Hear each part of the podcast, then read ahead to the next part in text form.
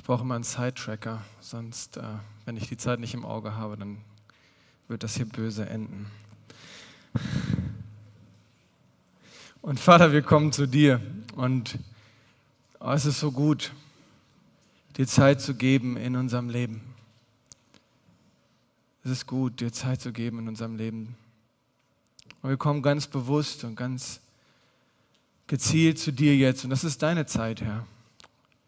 Das ist Zeit, die heilig ist, die dir zur Verfügung gestellt ist. Zeit, die wir dir schenken. Zeit, die du uns schon längst geschenkt hast. Aber wir wollen hier mit dir sein. Wir wollen dich hören. Wir wollen auf dich schauen. Herr, unsere Herzen sollen sich auf dich ausrichten. Wie die Blumen sich nach der Sonne ausstrecken, Herr, wollen wir uns heute nach dir ausstrecken. Und wir möchten dich bitten, dass du unser dürres Land bewässerst mit deinem Wort. Und dein Wort kehrt nicht leer zurück, sondern es bewirkt das, wozu du es ausgesandt hast. Und darauf vertrauen wir. Ganz schlicht und einfach, wie Kinder, Herr. Wir sind niemand, aber du bist alles. Wir sind klein, aber du bist groß. Und wir dürfen hier sein und das ist ein unvorstellbares Wunder. Eine unvorstellbare Gnade, Herr. Und wir wollen dir was sagen, dass wir dich lieben. Wir lieben dich, weil du uns zuerst geliebt hast, Herr. Amen. Wir alle, jeder von uns, wir leben nach Prinzipien in unserem Leben. Wir haben Grundannahmen, die unser Leben prägen und die bestimmen, wie wir denken, wie wir fühlen, was wir tun, wie wir Entscheidungen treffen, wie wir Gott sehen und ihm begegnen. Und diese Prinzipien, die müssen uns nicht immer unbedingt klar sein. Wir sind sehr gut da drin als Menschen, das eine zu bekennen und von das ganz anderem getrieben zu sein. Und wir können uns selbst auch etwas vormachen. Wir meinen, wir wissen diese Dinge, wir haben sie verstanden mit unserem Kopf. Es gab mal einen Prediger, der gesagt hat, der, die längste Distanz in dieser Welt ist der Weg zwischen meinem Kopf und meinem Herzen. Und ich möchte uns heute ein bisschen herausfordern. Ich möchte uns ein bisschen herausfordern.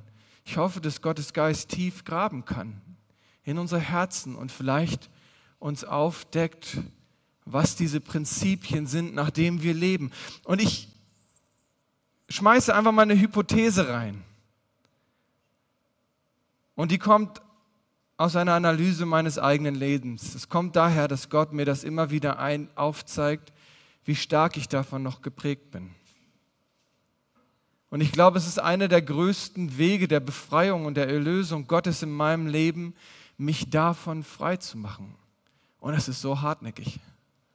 Ich bin jetzt seit über 20 Jahren mit Jesus unterwegs und es ist so hartnäckig und hart und fest in mir. Ich entdecke da häufig so ein steiniges Herz. Und es ist nicht weich, es ist nicht sensibel Gott gegenüber. Und diese Prinzipien, die ich glaube, nach denen wir häufig leben, sind zum Beispiel, willst du Barmherzigkeit? Dann zeige, dass du sie verdient hast. Oder der Gedanke, Gott liebt kleine, brave Kinder. Und all diese Betonung, die wir in unserem Glaubensleben immer wieder setzen, legt die Betonung darauf, was tue ich? Und vergisst völlig, was hat Gott für mich getan? Was hat er für mich getan? All das, was er für mich jetzt tut. Und ich glaube, ich glaube, dass das in unserem Leben dazu führt, dass wir geistlich unzufrieden sind, wenn wir so leben, wenn wir so denken. Es führt zu Unzufriedenheit in meinem Leben, wenn ich denke, ich müsste mir Gottes Liebe erarbeiten, ich müsste sie mir verdienen. Er liebt mich nur dann, er ist nur dann barmherzig, wenn ich auch was dafür getan habe. Und ich weiß es nicht, wie es dir geht, aber das ist eine Selbstoffenbarung. Ich tue herzlich wenig dafür, dass Gott mich liebt. Ich versage so häufig, so bitterlich. Und wenn Gottes Liebe an meine Gerechtigkeit gebunden wäre, dann wäre ich nicht geliebt. Aber ich bin geliebt. Ich glaube, dass diese Prinzipien in unserem Herzen zu Unzufriedenheit führen. Sie führen dazu, dass wir verzweifeln an unserem Glaubensleben. Sie führen dazu, dass wir empfinden, dass die Nachfolge Gott gegenüber eine Riesenlast ist und dass der Glauben schwer ist. Sie führen dazu, dass wir das Leben mit Jesus als ein Gefängnis empfinden, aus dem wir häufig am liebsten ausbrechen würden. Und so leben wir unseren christlichen Alltag. Und anstatt Freude und Kraft und Fülle, wie Gottes Wort es uns verheißen hat, ist da Belastung und Schwere und Depression. Und unser Fehler ist zu denken, dass Erlösung für ordentliche Christen ist und nur für die, die fromm sind. Und wir denken häufig, das christliche Leben würde bedeuten, abseits zu stehen und sich darüber e- zu echauffieren und zu entsetzen, wie schlimm die Welt da draußen ist. Aber das ist gar nicht das christliche Leben. Soll ich dir sagen, wir müssen vorsichtig sein mit diesem Denken. Wir müssen vorsichtig sein damit, dass das Problem nach außen zu lagern in diese Welt und es nicht bei uns zu finden. Jesus ist mit Menschen, die so gelebt und gedacht sind, sehr stark gewesen. Und er hat sehr hart zu ihnen geredet. Aus Liebe. Ich bin der festen Überzeugung, dass er die Pharisäer und die Schriftgelehrten geliebt hat. Aus Liebe, um sie wach zu rütteln. Aber er hat sie Schlangenbrut genannt. Sie standen draußen und haben geurteilt über allen. Wo war er denn? Die, die Pharisäer waren aufgelöst. Da kommt der Messias, der Sohn Gottes, und er ist nicht bei uns, sondern wo war er denn? Er saß bei den Zöllnern, bei den Sündern, bei den Prostituierten, bei den Ehebrechern, bei den Drogenabhängigen, bei den Verlorenen, die, die am, am sozialen Rand stand, standen.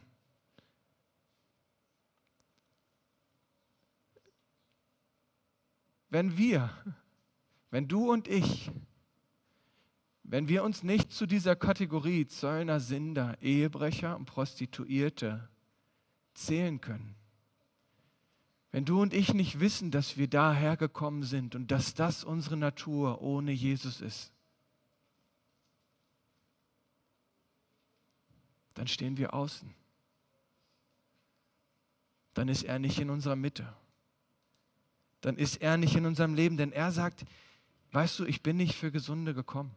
Wenn du denkst, dass du das alles unter Kontrolle hast, dass du das ohne mich schaffst, wenn du glaubst, dass du gesund bist, ich bin nicht für Gesunde gekommen. Ich bin gekommen, um Kranke zu heilen. Und wir müssen verstehen, dass wir krank sind, du und ich. Es sind nicht die Gesunden, die einen Arzt brauchen, sondern die Kranken. Kranke, verlorene, kaputte und gebrochene Menschen. Das waren die Menschen, mit denen Jesus am Tisch saß. Das waren die Menschen, die die Nähe Gottes erlebt haben. Sie waren diejenigen, die das Wort Gottes gehört haben. Sie waren diejenigen, die mit Jesus Gemeinschaft hatten. Und ich will eine Geschichte mit euch heute anschauen. Eine Geschichte von unzähligen, die das unterstreicht, was das Evangelium uns verkündigt. Es ist, als wenn Gott in den Evangelien etwas in diese Welt hinausschreien möchte und möchte, dass wir das verstehen. Und diese Geschichte steht in Johannes, in Johannes 4. Und dort steht ab Vers 3, da verließ er Judäa und zog wieder nach Galiläa. Achte, er musste aber durch Samaria reisen. Da kommt er in eine Stadt Samarias, genannt Sicher, nahe bei dem Feld, das Jakob seinem Sohn Josef gab. Es war aber dort Jakobs Brunnen. Weil nun Jesus müde war von der Reise, setzte er sich so an den Brunnen. Es war aber um die sechste Stunde. Da kommt eine Frau aus Samaria, um Wasser zu schöpfen. Jesus spricht zu ihr, gib mir zu trinken. Denn seine Jünger waren in die Stadt gegangen, um Speise zu kaufen. Nun spricht die samaritische Frau zu ihm, wie erbittest du als ein Jude von mir etwas zu trinken, da ich doch ein Samar eine samaritische Frau bin? Denn die Juden haben keinen Umgang mit den Samaritern. Jesus antwortete und sprach zu ihr, wenn du die Gabe Gottes erkennen würdest und wer der ist, der zu dir spricht, gib mir zu trinken, so würdest du ihn bitten und er gebe dir lebendiges Wasser. Die Frau spricht zu ihm, Herr, du hast ja kein Eimer und der Brunnen ist tief, woher hast du denn das lebendige Wasser? Bist du größer als unser Vater Jakob, der uns den Brunnen gegeben und selbst daraus getrunken hat, samt seinen Söhnen und seinem Vieh? Jesus antwortete und sprach zu ihr, jeden, der von diesem Wasser trinkt, wird wieder dürsten. Wer aber von dem Wasser trinkt, das ich ihm geben werde, den wird in Ewigkeit nicht dürsten, sondern das Wasser, das ich ihm geben werde, wird in ihm zu einer Quelle von Wasser werden, das bis ins ewige Leben quillt. Die Frau spricht zu ihm, Herr, gib mir dieses Wasser, damit ich nicht dürste und nicht herkommen muss, um zu schöpfen. Jesus spricht zu ihr, geh hin, ruf deinen Mann und komm her. Die Frau antwortete und sprach, ich, ich habe keinen Mann. Jesus spricht zu ihr, du hast recht gesagt, ich habe keinen Mann. Denn fünf Männer hast du gehabt und der, den du jetzt hast, ist nicht dein Mann. Da hast du die Wahrheit gesprochen.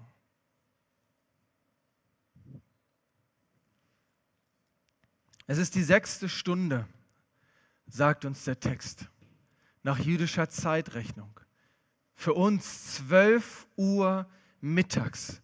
Die Sonne steht heiß und sengend über der Wüste Samarias. Und um diese Uhrzeit würde niemand rausgehen, geschweige denn den ganzen Weg bis zu diesem Brunnen hin. Das macht man in der Kühle des Tages, aber nicht mitten in der Hitze.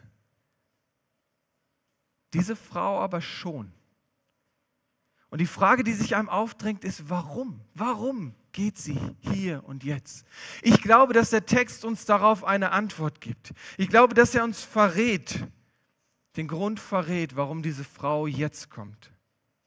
Sie war eine Frau vieler Männer. Sie war am Rand der Gesellschaft, ausgestoßen. Mit ihr wollte man nichts zu tun haben. Und die Sehnsucht in ihr nach Liebe hatte sie dazu geführt, dass niemand mehr in ihrem Leben da war. Und sie ging in der sengenden Hitze. Sie ging dann, wenn niemand draußen ist, weil sie niemandem begegnen wollte. Sie wollte sich ihrer Scham und ihrer Sünde und ihrer Schmach nicht stellen müssen. Und deswegen ging sie dann, wenn niemand da war. Völlig alleine. Und plötzlich steht da dieser Mann. Und sie muss sich gefragt haben, was macht dieser Mann hier mitten am Tag in der singenden Hitze? Warum ist da so viel Liebe in seinen Augen? Weißt du, die religiösen Juden, für einen religiösen Juden hat es schon gereicht, dass sie eine Frau ist. Die Juden haben morgens, jeden Morgen gebetet, Gott, Herr, ich danke dir dafür, dass ich kein Heide bin, dass ich kein Hund bin und als letztes, dass ich keine Frau bin. Das war die Einstellung der religiösen Juden ihrer Zeit.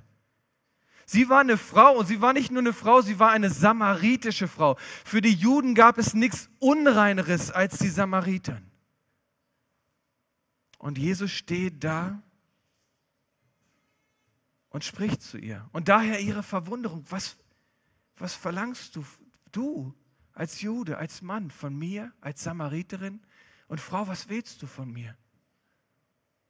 Ihre Geschichte war eine traurige Geschichte. Sie war auf der Suche nach Liebe und sie hat sich jedem Mann hingegeben, bei dem sie Hoffnung hatte, dass sie finden würde, wonach ihr Herz durstet. Und vier Männer hatte sie schon ausprobiert. Und die Sie haben sie liegen gelassen. Sie haben sie benutzt, ausgenutzt und links liegen gelassen. Und der jetzige Mann wollte sie nicht heiraten.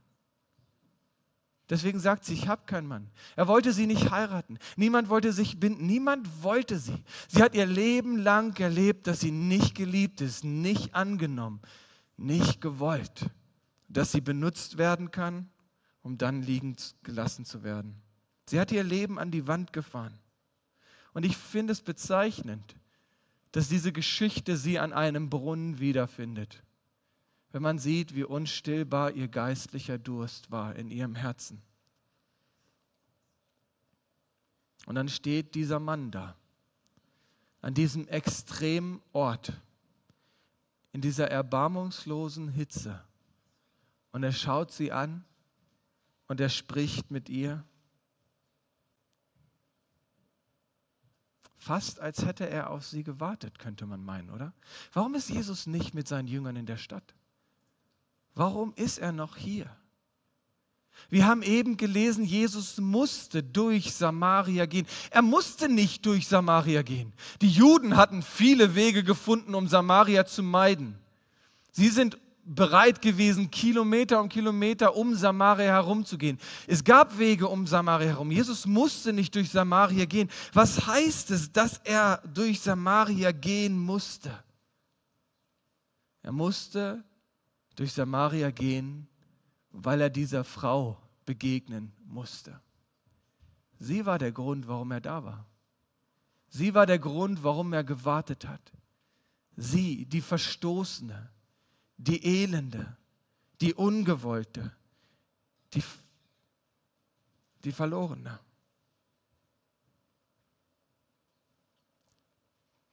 Jesus ist ihr begegnet und das ist wichtig für uns, nicht obwohl sie eine Sünderin war. Jesus ist ihr begegnet, weil sie eine Sünderin war.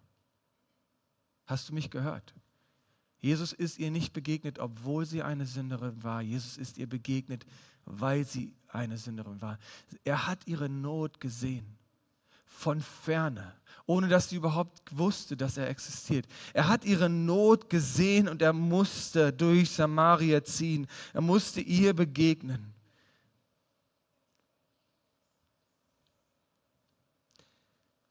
Mein Gott ist kein Gott der Großen.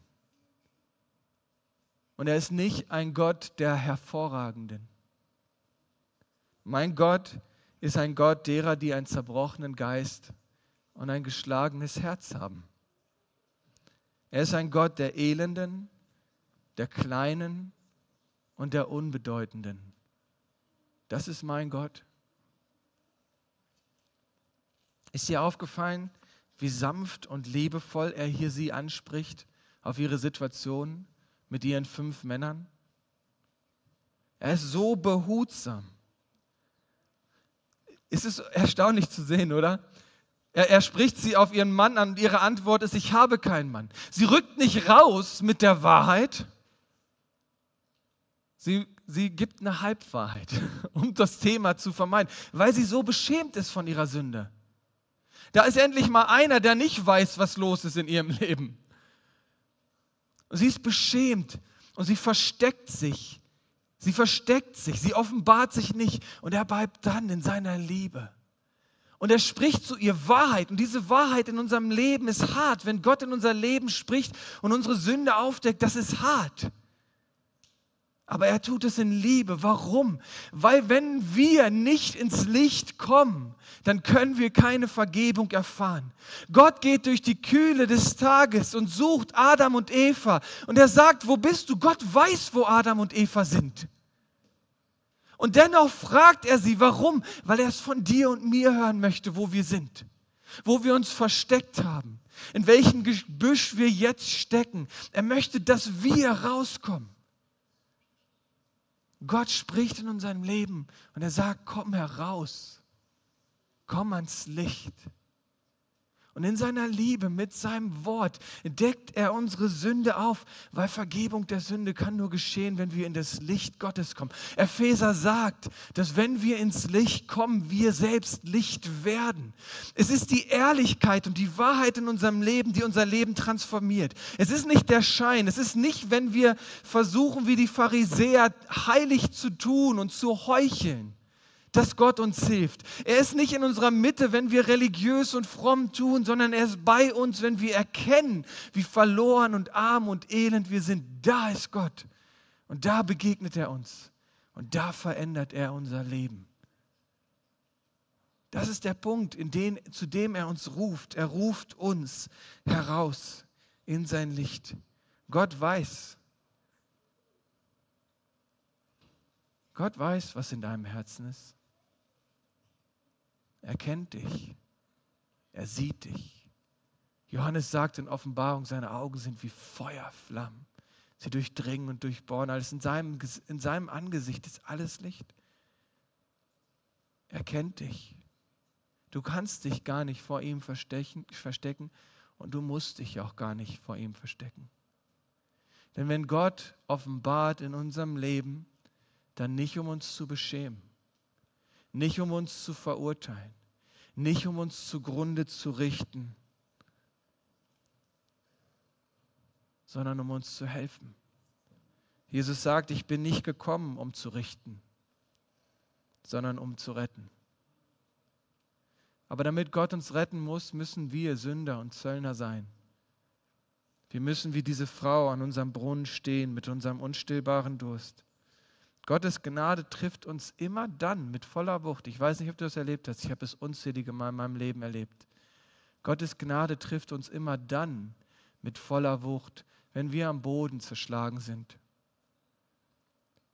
Wenn wir schockiert sind über unsere eigene Natur und unsere Sünde. Wenn wir die Tiefen unseres Lebens entdeckt haben, wenn wir am Boden aufgeschlagen sind, wenn wir bitterlich versagt haben, wenn der Schein unserer uns selbst vorgespielten Perfektion zusammenbricht. Soll ich dir was sagen zu dieser Geschichte hier? Ich will dich noch mehr überraschen. Diese Frau hat Jesus nicht gesucht. Sie wusste nicht mal, dass es ihn gibt. Sie hat ihn nicht gesucht. Sie hat ihre Sünde auch nicht von alleine bekannt. Sie hat sogar noch versucht, sich zu verstecken. Und wenn du die Geschichte weiterliest, dann versucht sie sogar vom Thema wieder abzulenken. Sie hatte ihren Durst nicht verstanden. Als Jesus vom lebendigen Wasser spricht, denkt sie, hast du denn einen Eimer dabei? Und als er weiter davon redet, meint sie, gib mir, dann muss ich nicht immer zu diesem. Sie hat gar nicht ihre Not, ihre geistliche Not hatte sie noch überhaupt nicht begriffen. Sie hatte nicht die richtige Theologie, als Samariterin schon gar nicht.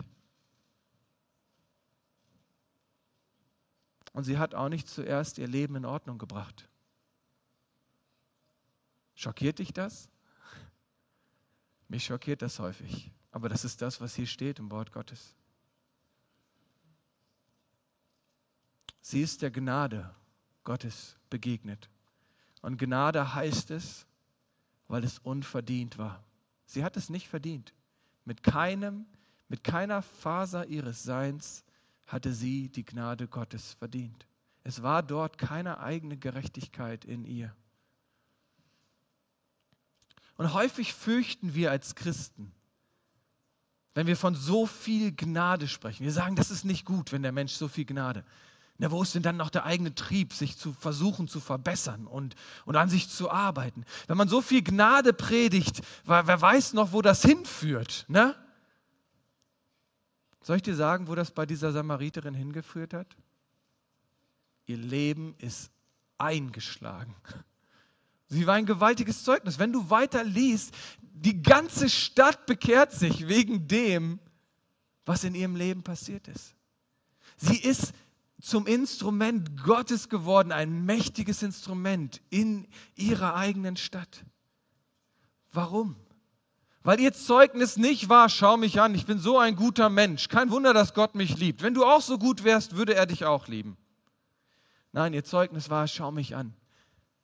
Und sie geht zurück in die Stadt und dann steht hier in Vers 29, dass sie sagt zu den Menschen, die da stehen, kommt, seht einen Menschen, der mir gesagt hat, was ich getan habe. Das ist ihr Zeugnis. Ich habe verstanden, was ich getan habe. Eben hat sie noch sich versucht, vor Jesus zu verstecken und ihre Sünde zuzutünchen, wie ein weißes Grab, wo innen drin der Tod ist. Und jetzt steht sie vor der Menge der Menschen und sagt, schaut mich an, was ich getan habe. Das ist die Gnade Gottes. Wenn die Gnade Gottes unser Herz erreicht, wenn sie in unserem Leben einschlägt und wenn wir begriffen haben, dass der Gott, der uns durch und durch kennt, dennoch liebt und dass er uns vergeben hat, der Allmächtige, der eine, auf den es ankommt, dann wird uns egal, was andere Menschen von uns denken. Dann muss ich mich nicht mehr verstecken. Ich muss mich nicht mehr verstellen. Ich muss nicht mehr eine Maske tragen. Ich muss nicht mehr heucheln. Ich kann sein, wer ich wirklich bin, weil ich weiß, ich bin dennoch geliebt und angenommen. Und ich sage dir, hab keine Sorge. Gottes unerhörliche und unaufhaltsame Liebe verändert alles. Der Ort, wo wir wahre Veränderung im, erleben, ist nicht da, wo wir die Gnade im Zaum halten, sondern ist da, wo wir sie loslassen, damit sie unbändig das tut, wozu Gott sie geschickt hat, uns zu überwältigen, damit wir begreifen, dass wir zuerst geliebt sind und nur deshalb lieben, weil wir seine Liebe unverdient empfangen haben. Wenn Gottes Gnade in unserem Leben wirkt, dann entsteht wahre, echte Veränderung.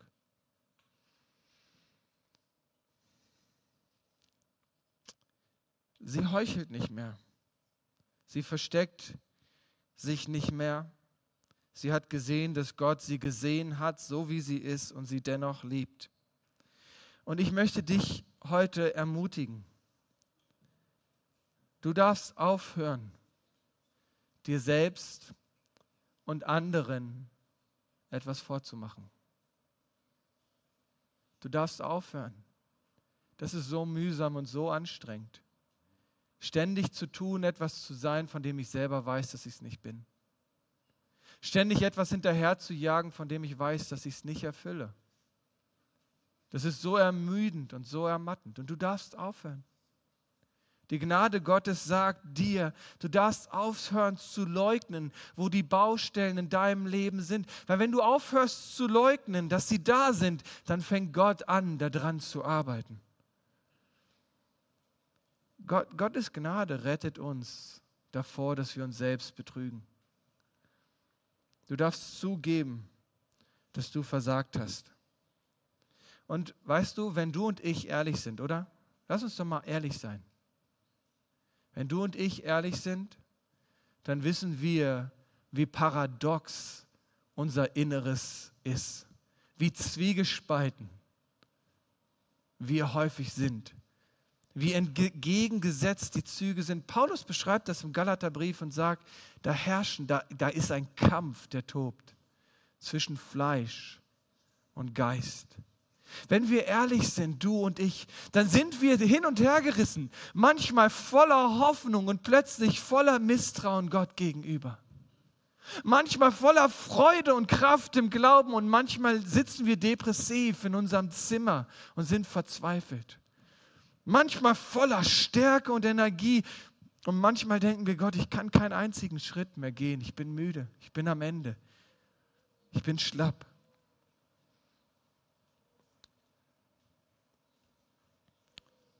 Weißt du, vielleicht sitzt du heute hier und bist unsicher. Und du bist dir selbst nicht genügend. Vielleicht sitzt du heute hier und hast versagt und bist deprimiert. Vielleicht bist du verwirrt in deinem Inneren, in deinem Geist.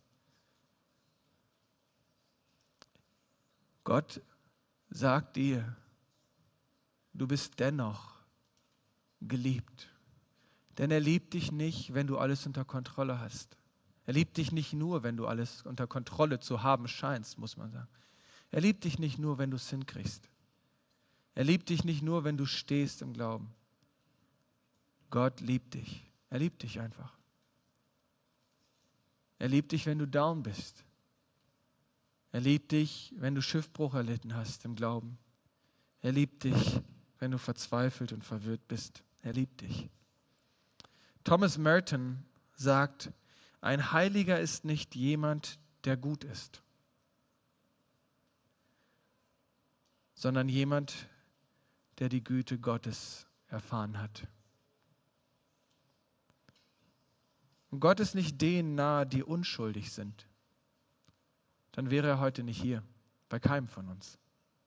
Gott ist nicht denen, die nahe, die unschuldig schuldig sind, sondern er ist denen nahe, die unfähig sind. Weil er weiß, dass wir ihn brauchen. Gott musste heute hierher kommen, so wie bei der Samariterin. Er musste dir begegnen an deinem Brunnen, in deinem Durst. Er musste, weil er weiß, dass du unfähig bist und ungenügend.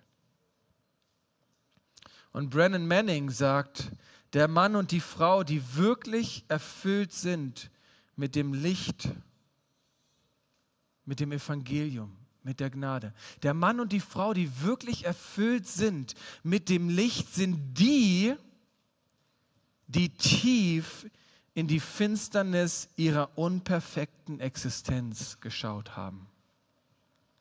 Heftig, oder? Hast du tief in die unperfekte Existenz, deine eigene unperfekte Existenz geschaut? Hast du die Finsternis in dir gesehen? Weißt du, wie sehr du das Licht brauchst? Hast du dich ausgestreckt? Ich glaube, diese Geschichte hier heute in Johannes 4 fragt uns, fragt dich und mich heute. Bist du auch so ein Mensch in der Hitze des Tages? Bist du auch ein Mensch, den Jesus an seinem eigenen Brunnen findet? Weißt du, weißt du, dass er auf dich gewartet hat? dass er dort schon gesessen hat an diesem Brunnen, bevor die Frau überhaupt aufgetaucht ist. Er hat auf sie gewartet. Weißt du, dass er auf dich wartet und dass er dir begegnen muss? Hat die Berührung deines Lebens mit seinem Leben in dir eine Quelle aufgetan, die bis ins ewige Leben hineinfließt? Ist er nicht deine Gerechtigkeit, nicht deine Werke. Ist er deine Freude? Ist er derjenige, der dich sättigt? Nicht die Anerkennung und der Lob der anderen in der Gemeinde oder dein Stolz über deinen eigenen Wandel. Ist er derjenige, der dich sättigt und deinen Durst stillt? Ist es seine Person, die Beziehung zu ihm, nach der du dürstest und der, die, die du suchst? Hast du verstanden, dass es nichts anderes in dieser Welt gibt, das jemals dein Durst stillen wird? Dass du wie diese Frau immer hin und her laufen wirst, bis du bei ihm zur Ruhe kommst. Hat dein Herz seine Liebe vollkommen und vollends aufgenommen und wandelst du mit ihm? Hat das dein Leben verändert, dass du ihm begegnet bist, diesem Jesus, dort am Brunnen?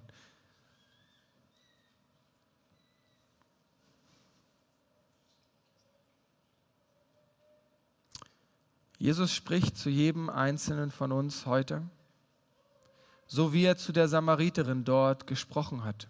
Ist dir das aufgefallen? Ich, für mich, mir hat das das Gehirn gesprengt, diese Stelle. Dass Jesus zu ihr sagt und dass er heute zu dir und mir sagt, gib du mir zu trinken. Hä?